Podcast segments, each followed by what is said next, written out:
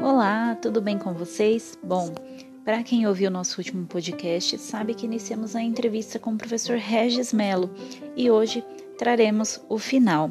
É, quem ainda não ouviu a primeira parte, corre lá para ouvir. Vamos lá? Bora dar o play. Número 4. Durante o período da pandemia, qual foi a maior dificuldade sentida em relação ao ensino-aprender? Então, é, com certeza foi o aceitar o novo.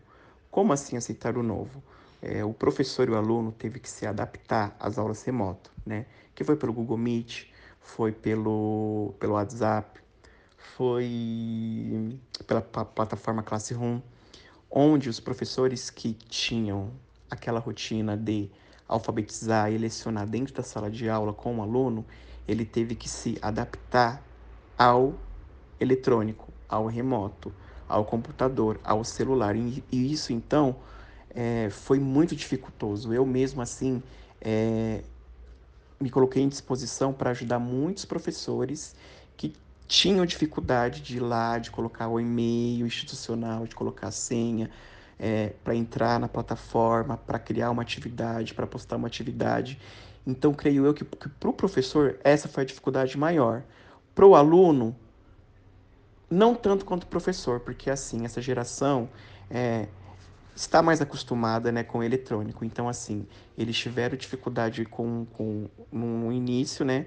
É, porque é um novo, né? Uma plataforma nova, mas depois eles foram se adaptando. Mas também foi a questão é, da, do social, que nem todos os alunos têm internet, que nem todos os alunos têm um computador em casa, nem todos os alunos têm um celular para participar, das aulas online.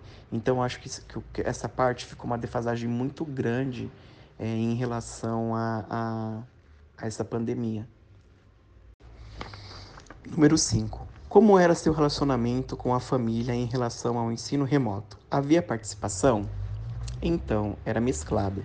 Tinha os pais que participavam, que se comprometiam com as aulas online, com a plataforma, ou eu também trabalhei muito com um grupo de WhatsApp com os pais, porque aqueles pais que não tinham não tinham computador em casa, só tinham celular e tinha dificuldade de entrar na plataforma pelo celular, eu criei um grupo de WhatsApp para trabalhar com esses pais que tinham essa dificuldade.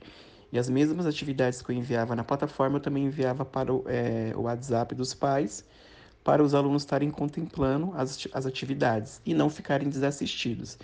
E também teve aqueles pais que não se interessaram também, que é o normal, né? Que esperaram as aulas do presencial voltarem para mandar os seus filhos para a escola. Então, é, foi mesclado. Teve os pais que apoiaram, que vestiram a camisa da escola, da dificuldade da pandemia, e teve os pais que não. Número 6. Qual ensinamento sobre essa fase você levaria para si? Existe algo positivo nesse contexto que gostaria de compartilhar? Sim, principalmente se colocar no lugar do próximo, do outro. É, eu acho que a pandemia, esse isolamento, tudo isso que aconteceu no mundo, no Brasil, aqui em São Paulo, é, veio para mostrar para a humanidade que a gente precisa ter empatia com o próximo, ter empatia com os idosos, ter empatia com o professor, principalmente também, é, que não tem aquela valorização que ele merecia, aliás, e merece ter com um aluno que precisa ser assistido de todos os sentidos, de todas as formas. Então, eu acho que a empatia, o se colocar no lugar do próximo, é, abrir os meus olhos assim nesse período tão difícil que nós passamos, que foi a pandemia.